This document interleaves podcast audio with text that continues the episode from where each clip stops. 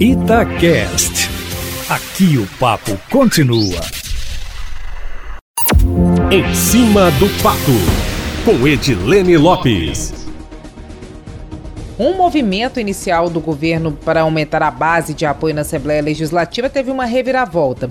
E o governo de Minas acabou nas mãos de um superbloco independente, que agora é o maior da casa, com 39 deputados e tem prioridade na escolha de seis comissões, o que dá ao grupo um grande poder de negociação com o governo neste momento e futuramente um grande poder de veto e de estabelecimento da agenda de votação na casa, Eustáquio Ramos. Como está a Assembleia Legislativa neste momento? Eustáquio, o bloco independente já foi formalizado, teve os nomes dos componentes lidos no plenário ontem, tem 39 parlamentares. Já a oposição, que também foi formalizada, tem 17 membros. Já o bloco de governo, que ainda não foi formalizado, deve contar com 21 parlamentares. A união dos dois blocos independentes, dando origem a um bloco gigante com 39 deputados, eliminou a tentativa do governo de construir o maior bloco da casa, Eustáquio. E por que, que a base base queria ter maior bloco? Porque o bloco com mais integrantes tem prioridade na escolha da presidência das comissões e quem escolhe primeiro tende a escolher o comando das comissões mais importantes da Assembleia.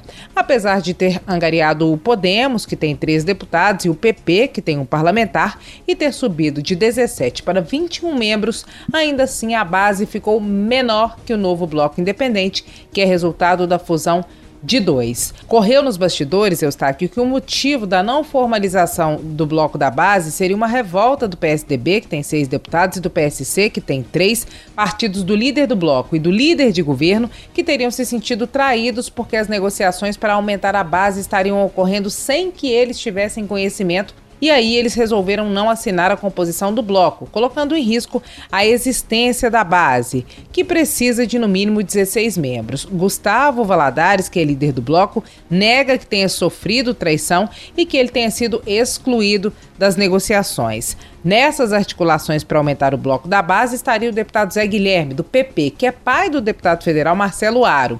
Os dois se reuniram com o governador na manhã de ontem e teriam negociado com o governo assumir uma das lideranças dentro da base. No fim das contas, ao que tudo indica, a base de apoio ao governo fechará com 21 deputados, incluindo o PSDB e o PSC, e as informações que nós apuramos é de que está encaminhado um acordo.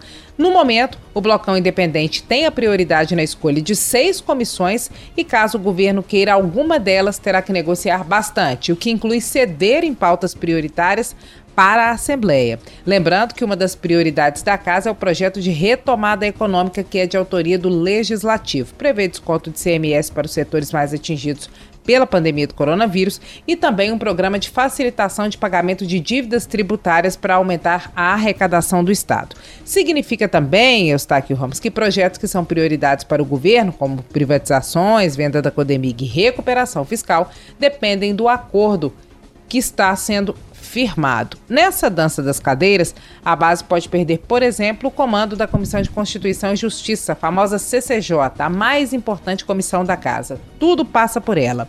Hoje ela é presidida pelo deputado Dalmo Ribeiro, do PSDB, que ainda não se posicionou sobre o assunto. Eustáquio, apesar de a liderança da base ter negado que tenha havido traição com o movimento do governo de atrair deputados do bloco independente diretamente, sem usar as lideranças do bloco da base, na Assembleia corre a conversa de que o governo fez uma atrapalhada, tanto porque teria causado animosidades no grupo de apoio, quanto porque a intenção de aumentar o bloco para liderar mais comissões acabou provocando a formação do blocão, que aí sim vai ter essa prioridade. Em nota, o secretário de governo Igor Eto afirmou que a articulação política do governo com a Assembleia avançou muito com diálogo e foco na solução de problemas e que há um bom relacionamento com deputados do bloco independente e que ele não acredita que isso vá mudar. Muito antes, pelo contrário, a sensação que o secretário diz ter é de que a cada dia há mais consenso entre o executivo e o legislativo. E para fechar, meu amigo Eustáquio Ramos,